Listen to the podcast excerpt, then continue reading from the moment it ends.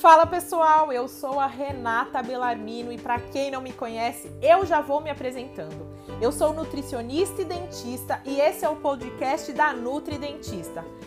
Esse espaço ele foi criado, gente, justamente porque eu amo falar sobre saúde, qualidade de vida, bem-estar e cada vez mais eu acredito que nós temos que ser protagonistas também da nossa saúde, do cuidado da nossa saúde. Não dá para a gente deixar só na mão do profissional, mas para isso a gente precisa saber ser instrumentalizado e é esse mesmo meu papel aqui.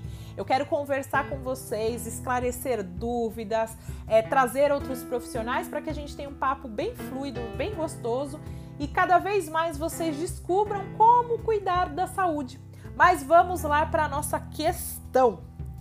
Gente, é desafiador cuidar da nossa saúde? É, é bem desafiador, mas é possível e é isso que a gente vai conversar hoje aqui.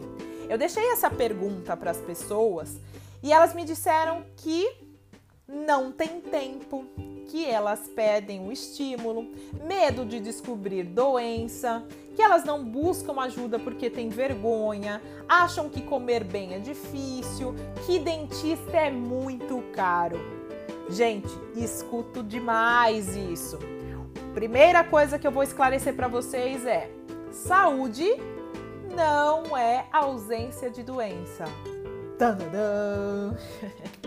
Isso é importante eu dizer para vocês, gente, porque todo mundo acha que tem saúde porque não está gripado, porque não descobriu o diagnóstico de qualquer doença maligna ou crônica, como diabetes e hipertensão, então está saudável. Mas saúde, ela é interação de fatores como bem-estar físico, mental, social. A saúde é um dos pilares que faz parte do que é ter qualidade de vida. E qualidade de vida é uma experiência individual, gente, não existe uma fórmula secreta. Para uns é de extrema felicidade comprar o carro do ano, ter o celular mais ultra tecnológico. Isso traz um momento de felicidade que traz qualidade de vida para aquele indivíduo. Entendido que esses são assuntos complexos, qualidade de vida e o que é ter saúde, entendido isso, agora a gente vai para a segunda parte, que é sim desafiador cuidar da saúde. E uma das coisas que nós não temos na nossa cultura é o hábito da prevenção. Para quem não sabe da minha história, eu fui dentista residente do Hospital das Clínicas de São Paulo. E então eu tenho uma formação em saúde pública. Trabalhando na, na saúde pública, o que a gente mais aprende é sobre fazer a prevenção, sobre indicar os pacientes para o posto de saúde, para que eles vejam, é, é, passem no clínico geral e antecipem os problemas.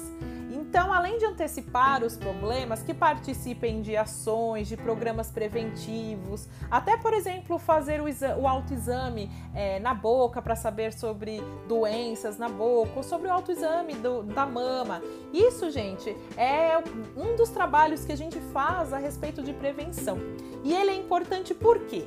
A gente aprende que é importante porque, além de reduzir custos financeiros para o Sistema Único de Saúde, a prevenção também é, ajuda o paciente a não sofrer com os impactos do tratamento ou com né, o tratamento da doença. E um exemplo para vocês, para que entendam o que eu estou falando.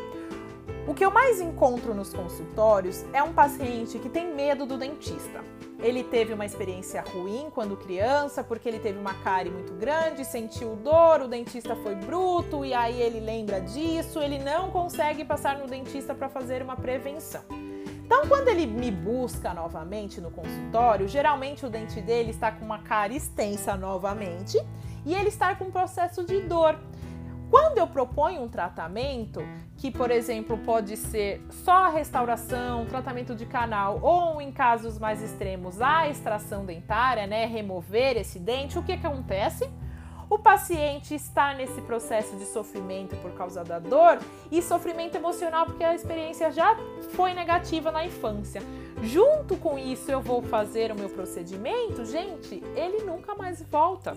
Ele não quer mais escovar o dente lá no dentista, fazer uma limpeza preventiva, porque isso foi ruim. Então, um dos primeiros pontos desafiadores é porque nós não prevenimos. A gente precisaria ter como hábito passar no clínico geral, fazer os exames necessários e prever, antecipar problemas, para que a gente não sofra quando tivermos que tratar ou reabilitar. Certo?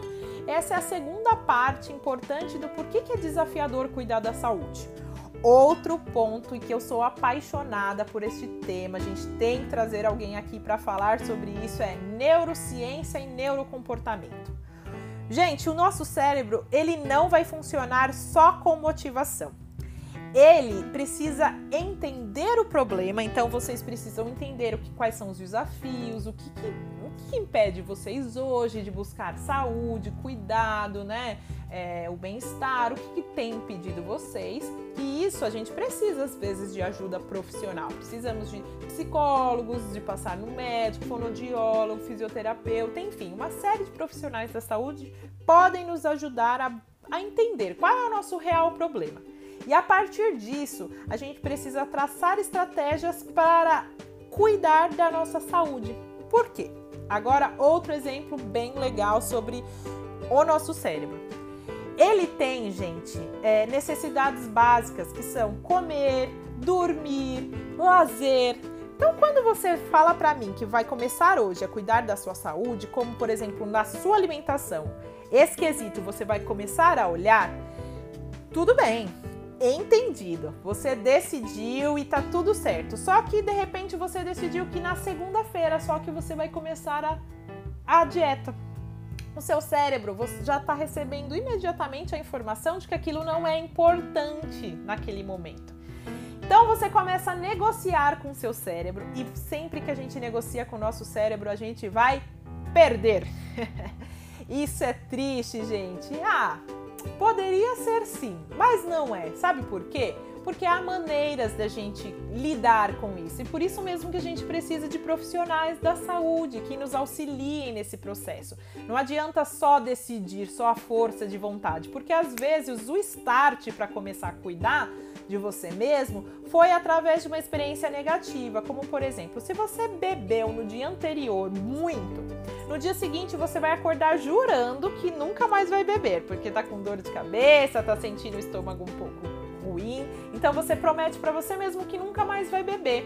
Só que essa experiência vai passando, o seu cérebro esquece e a motivação logo se perde. Então não dá para ser só de motivação. A gente precisa buscar outras maneiras de colocar é, de, de fazer as coisas acontecerem. E é por isso que são definidas estratégias. Não adianta você ter um propósito de curto prazo, viu, gente? Não adianta querer perder peso porque vai entrar no vestido da, de madrinha, do aquele casamento da melhor amiga. Não adianta ir fazer um clareamento somente nos dentes porque você quer tirar aquela foto espetacular. Não adianta ser só assim, combinado? Esse foi um assunto um pouco mais complexo, mas eu quero deixar essa pulguinha em vocês, essa curiosidade. Eu quero que vocês tragam mais para mim também o que vocês querem saber, o que a gente pode conversar. E não vai ser só conversa sobre, sobre ensinamentos, tá, gente? Eu quero deixar bem fluido, trazer experiências, conversar com outras pessoas, trazer depoimentos reais, porque eu acho importante que esse espaço seja nosso, combinado? Cuidar da saúde não precisa ser complicado, viu? Tem que ser real. Contem comigo nessa jornada. Um beijo da Nutridentista.